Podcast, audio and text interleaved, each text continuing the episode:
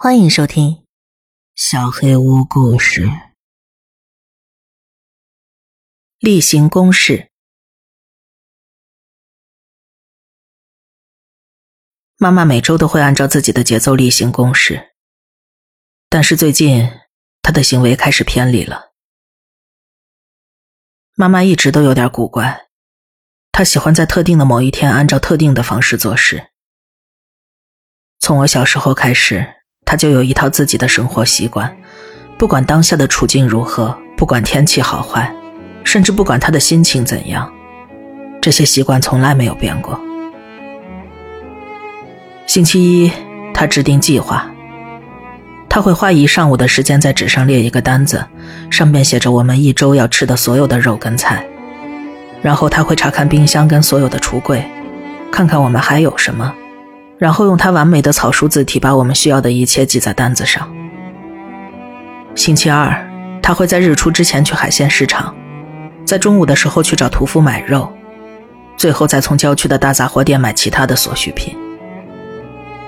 星期三，他打扫卫生，或者说我们打扫卫生。妈妈喜欢东西按照她自己的方式摆放，清理步骤也要按照她的逻辑。所以我每次帮忙之后，他几乎都会重做一遍，但是他仍旧每次都接受我的帮助。我觉得这只是为了帮助塑造我的性格，而不是他真的需要我帮忙。星期四他洗衣服，阳光明媚的时候，他就把洗好的衣服挂在花园的绳子上；天气不好就用烘干机。但是不管怎样，星期四闻起来总是薰衣草柔顺剂的味道。星期五，他做烘焙，松饼、蛋糕、小饼干，尝试很多种香料和草药，充分发挥他的创造力。只有这些日子会比星期四闻起来还要香。星期六他会出去喝一杯。我小时候，就是这一天，保姆会过来。但是现在他不用管这个了。有时他会去跟朋友们见个面。回来的时候总是乐呵呵的。星期天就是我们说的自由日，这是唯一没有分配具体任务的日子。我们工作了一整个礼拜了，所以周末就是用来享受的。我听到这句话的次数多到数不过来。就像我说的，妈妈一直有点古怪。随着我逐渐长大，我还意识到她有一点儿。应该不是非常严重吧？他有点强迫症。起码我们一直住在郊区这个小房子的这几年里，我从来没见他偏离过他的计划。不过当然，我也不可能一直观察他。只是每当我星期二放学回到家，冰箱和橱柜又重新被装满，星期四闻起来像薰衣草，星期五总有新鲜面包吃。即使是假期。他也会想方设法挤出时间，去例行他的公事。作为他的孩子，其实很难发现妈妈的精神并不总是完全稳定，特别是让我去承认这一点，真的很难。人总是希望自己的父母做得很好，即使并不是，你也会告诉自己他们非常棒。还好，大部分时间里，他都控制住了自己的冲动。重点是，他总是和蔼可亲，即使我们偶尔会吵几句，尤其是我长大之后，开始厌恶他那些老掉牙的行为方式。不过总的来说，我们的家庭很幸福，一切都很好。直到上个星期，从我记事以来，妈妈第一次打破了他的常规。从星期一开始，我起床就看见妈妈在客厅里看电视。我有些摸不着头脑，一般她不会在晚上之前就一个人打开电视的。但是现在她就坐在那儿，穿着华丽的连衣裙和高跟鞋，全神贯注的盯着电视屏幕。妈妈，她慢慢把头转过来，然后抬眼看着我，直勾勾的盯着我。一言不发。我想看一下电视，想知道他被什么迷住了。然后我注意到了白噪音。一回头，电视上是雪花点。我轻轻坐到他旁边，想问点什么，但什么也说不出来。他表现的好像一切都很正常。然后爸爸拿着公文包下了楼。下午好，亲爱的，准备好吃午饭了吗？爸爸歪了歪头，他好像也看出了什么不对，但是他也没说什么，只是稍微提了提公文包。我得去上班了。啊，当然了。我跟爸爸交换了一个关切的眼神，他肯定也看出事情不对了，不知道是不是昨晚他俩吵架了。这就是妈妈表现反常的原因吗？我还没来得及跟爸爸说话，他已经出门了。两秒钟之后，妈妈就跳了起来：“我要去趟干洗店，你自己弄点吃的吧，好吗，宝贝儿？”星期二，我没想到起床的时候会见到妈妈。通常这个时间，她已经在鱼市上挑最新鲜的鱼了。然而。我在厨房的桌子旁见到了他，他正紧张的写着什么。爸爸坐在他对面，吃着炒鸡蛋和熏肉火腿。你在列购物单吗？虽然不是惯例的那天，但好歹他的表现正常了点儿。只不过，他还穿着跟前一天一模一样的衣服。妈妈微笑着点点头，没错儿。你要点什么？呃，鸡蛋，还有牛奶，玉米片也没了。他点了点头。早啊，小伙子。爸爸跟我打招呼。他们坐在一起吃着早餐，我觉得应该是恢复正常了吧。爸爸喝光杯子里的咖啡，站了起来。该上班去了。啊，亲爱的。你回来的时候能带点东西吗？盐、鱼，再买点醋。谢谢。爸爸再次跟我交换了一个困惑的眼神。好吧，我的眼神更多的是困惑，而他是痛苦和为难。我默默对他点了点头，意思是我会把这里搞定的。爸爸也朝我点了点头。然后朝门口走去。没问题，亲爱的。星期三，我发现妈妈在花园里挖土，这跟平时做的事情恰恰相反。她在挖一个又大又宽的洞。我完全搞不明白她挖这个洞要来干嘛。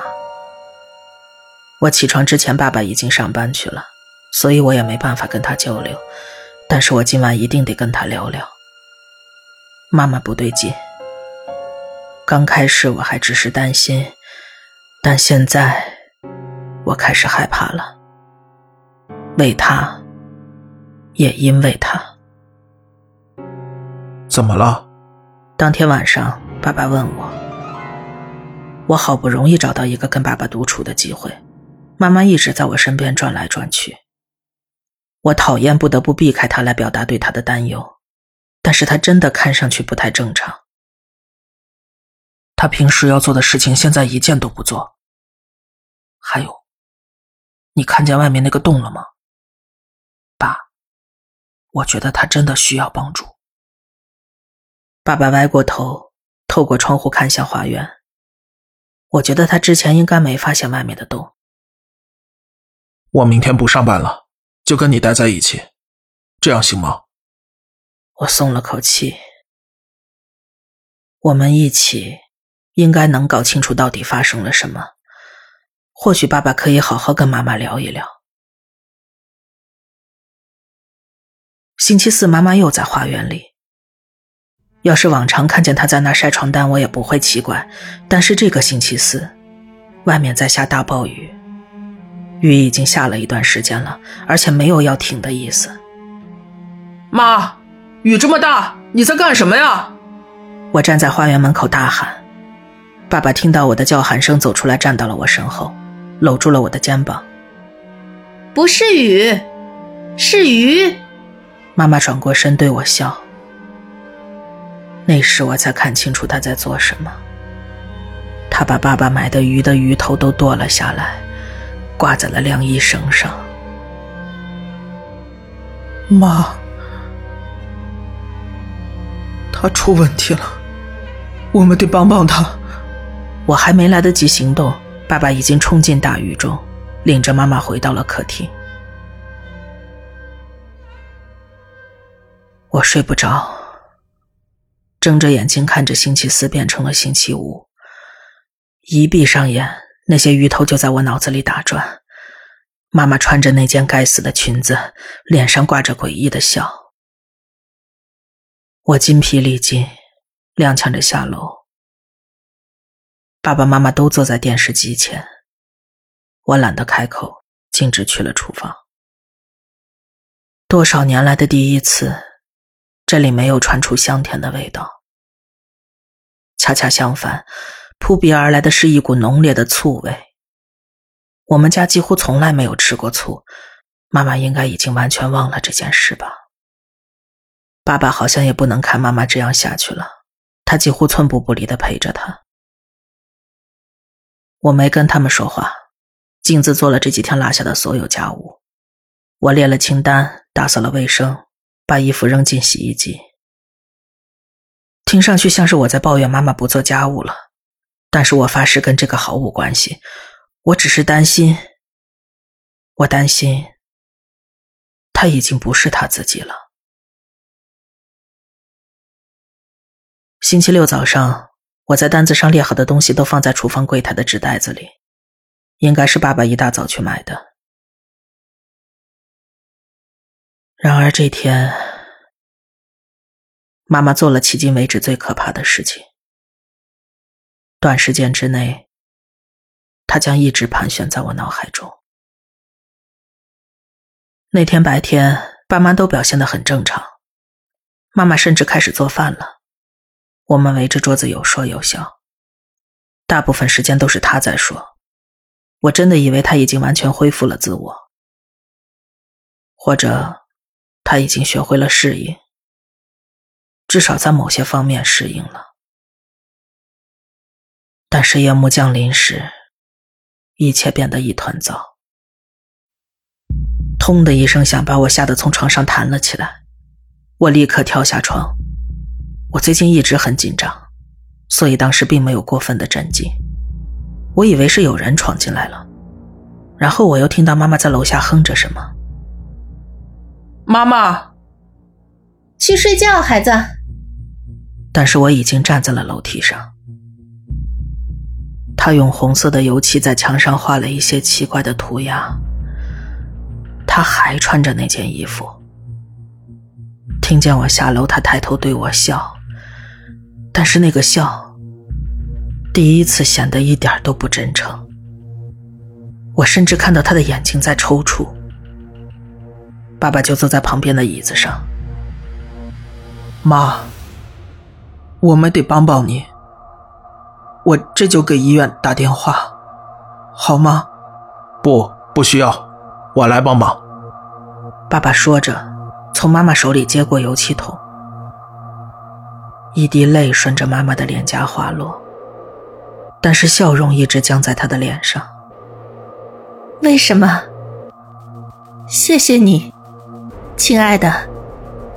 家人之间应该互相帮助。爸爸也对妈妈笑了笑。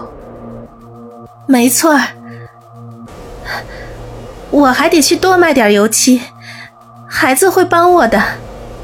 爸爸看了我一眼，是，现在是半夜。妈，对不起，但妈妈捂上了我的嘴。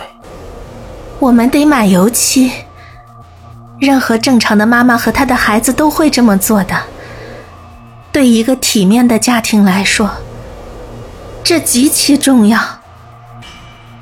爸爸环顾四周的墙壁，还有妈妈脸上的红油漆。有道理。那一会儿见，亲爱的。我完全没想到他会这么说，我不知所措。爸妈好像都疯了。但是我不能让妈妈一个人离开。她现在这种情况，我不可能让她一个人开车。所以我陪着她出了门，抢先进了驾驶座，打算直接开去医院。可是，一坐进车里，我想不起该往哪个方向走了。一直往前，顺着路走。妈妈的笑容消失了，腿在颤抖着。继续走，亲爱的。我不知道该说什么，所以只好顺着路往前开，直到我们离开了社区附近。当我发现我们已经开上高速公路时，我感觉自己快崩溃了，赶紧找到最近的出口，然后停了下来。黑暗中，妈妈浑身发着抖。微光照着她溅满红油漆的脸，我终于意识到，我犯了一个致命的错误。妈妈，我几乎叫不出这个词了。他张开嘴，却什么都说不出来。然后他咽了口口水，终于开口了。抱歉，亲爱的，我我不愿意相信，我想不明白。他看着我，那个眼神就像疯了的人是我。那里那个东西，那那不是你爸爸，你没注意到吗？刚开始，我只想表现出稍稍的不一样，看看他能不能看出来。但是他只会模仿我们说的话，模仿我们做的事。有好几次我半夜醒过来，他，从来都不在睡觉，他睁着眼睛坐在床上，等我们醒过来。我很抱歉，一开始我根本不敢相信，我觉得你爸爸有些不对劲，我们当时就应该离开或者打电话求救。但是，但是我的记忆很模糊，我得先确认一下，出问题的到底是他还是我。我手心里不停的冒着汗，大脑像疯了一样飞速的旋转着。整个星期，我都把注意力放到了妈妈身上，我都没注意到，爸爸只是照着我说的话去做，他自己什么都没干。突然，一个感觉击中了我，就像脑子里一根神经弹了起来。我的妈妈，她一直都有点古怪，尤其是我爸爸去世之后。